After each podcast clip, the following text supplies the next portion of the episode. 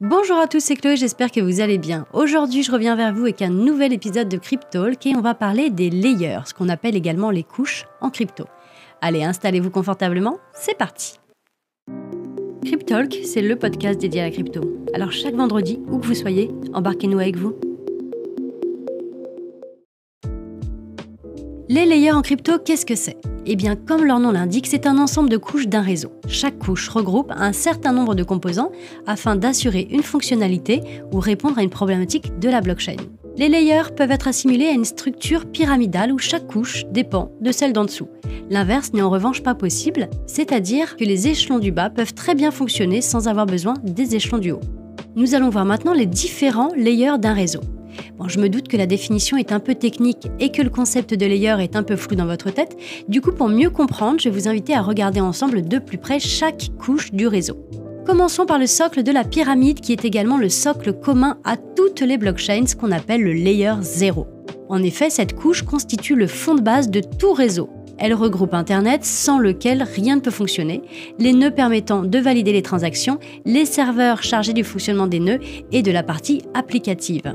Cette couche comprend également des protocoles assurant la sécurisation du réseau. Passons maintenant à la couche supérieure, le Layer 1, le Layer 1, qui comprend les blockchains classiques. Celles-ci sont totalement indépendantes des autres couches. Leur rôle est de traiter l'information et de finaliser les transactions. Les Layer 1 les plus connus sont Bitcoin et Ethereum. Le Layer 1 définit également tous les paramètres liés au réseau, à savoir l'algorithme de consensus, le temps de bloc et le débit de transaction. Alors avant de passer à la suite, juste un petit point. Rappelons le trilemme de la blockchain. Vitalik Buterin, l'un des fondateurs d'Ethereum, a énoncé qu'un système de blockchain ne peut satisfaire que deux des trois propriétés suivantes, à savoir la sécurité, la décentralisation et la scalabilité.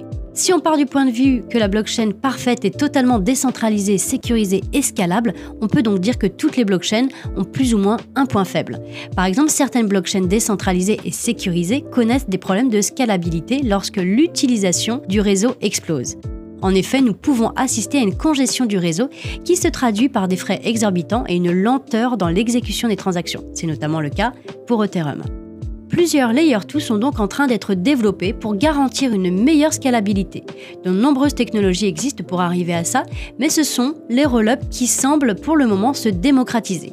Sans rentrer dans les détails car ça pourrait rapidement devenir très technique, ces solutions délestent le layer 1 des calculs, ce qui décongestionne le réseau, sans pour autant faire une croix sur la sécurité. D'ailleurs, si ça vous intéresse, n'hésitez pas à nous le dire en commentaire, on pourra faire un podcast uniquement dédié au roll-up. Dans d'autres cas, les Layer 2 peuvent servir à apporter une couche d'anonymat sur les transactions et également améliorer l'interopérabilité.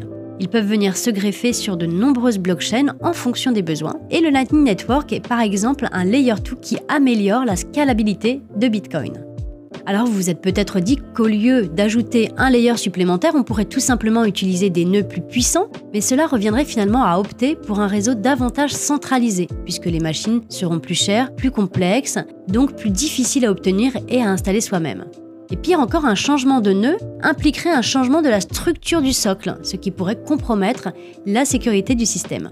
Pour faire simple, les Layer 3 sont au Layer 2 ce que les Layer 2 sont au Layer 1. Autrement dit, les Layer 3 fonctionnent grâce aux Layer 2 qui fonctionnent eux-mêmes grâce au Layer 1. Est-ce que vous me suivez encore? Les Layer 3 ont pour vocation à être utilisés pour des applications très spécifiques, mais pour le moment ne sont pas énormément développés.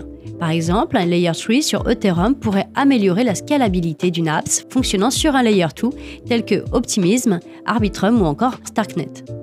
Alors vous imaginez avec ce système de couches, nous pourrions en empiler 4, 5, 6 et plus encore pour arriver à des vitesses de transaction supérieures à celles des géants centralisés tels que Visa ou Mastercard et ainsi répondre aux besoins techniques d'une utilisation des cryptos au quotidien. Mais à l'heure actuelle, nous n'en sommes pas là et il faudra encore des années de recherche pour aboutir à des blockchains à la fois simples d'utilisation, sécurisées, décentralisées et hautement scalables. Et voici, notre podcast est maintenant terminé, j'espère vraiment qu'il vous aura plu. N'hésitez pas à liker et à partager si vous êtes sur YouTube et à mettre en favori si vous êtes sur une plateforme de streaming. Et n'oubliez pas, si vous avez besoin de vous acheter un cold wallet ou d'offrir un cold wallet, jusqu'à fin août, vous avez le code SECURE30 en majuscule, le tout attaché, pour bénéficier de moins 30% sur l'achat d'un cold wallet. Vous avez juste à renseigner le code promo dans le champ dédié au niveau de votre panier et le tour est joué. Allez, profitez-en Moi, il me reste à vous souhaiter un très bon week-end à tous. Je vous dis à vendredi prochain pour un nouvel épisode. C'était Chloé de Filmaning.